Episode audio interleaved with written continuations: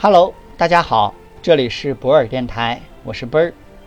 本期节目带大家整理《中国制造2025数字化转型公开课》第十章要点下，数字化转型的六大战略举措。举措一，建立成为数字化原生企业 DNE 的愿景。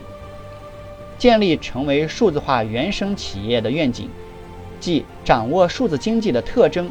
并把它们融入业务运营和企业文化的核心。数字经济具有三大特征：一是信息和如何使用信息是成功的关键；二是消费者参与和大规模是发展的基础；三是生态系统与核心知识产权同等重要。举措二：用最新 ICT 技术探索改变企业传统的商业模式。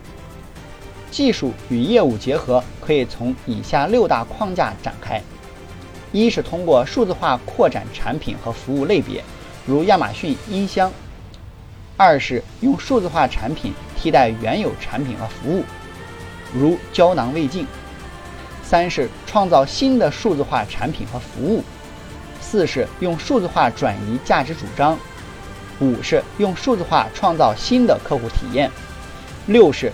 重组供应分销链或去冲中介化。举措三：评估数字化转型的成熟度和绩效。根据中国、全球、美国数字化转型的情况，可以将成熟度分为五个阶段。第一阶段是单点试验，是数字化入门者；第二阶段是局部推广，是数字化探索者；第三阶段是扩展复制。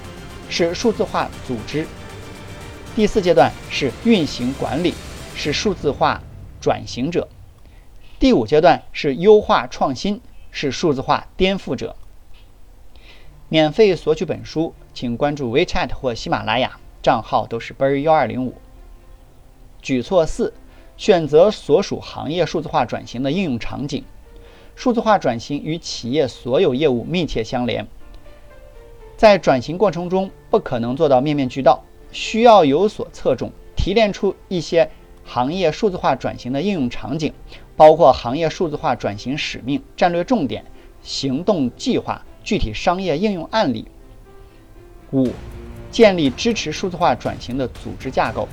从全球的发展角度来看，支持数字化转型的组织架构主要有四种类型：一是数字化转型特别项目组。目标是探索与发现，然后定义数字化转型的远景和使命。二是数字化转型办公室，目标是建立治理结构，同时确定企业数字化转型的优先次序。三是嵌入式数字业务组，目标是加速推进实施覆盖企业整体范围的数字化转型。四是数字化业务单元，目标是优化创新，创造颠覆性的产品服务及商业模式。举措六：选择合适的技术、平台及合作伙伴。选择合适的技术、平台及合合作伙伴，需要深入思考是否具有全球视野、技术能力、创新能力、行业经验等等。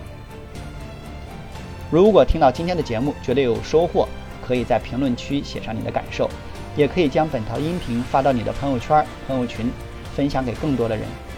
感谢你，合作交流，请联系奔儿。幺二零五。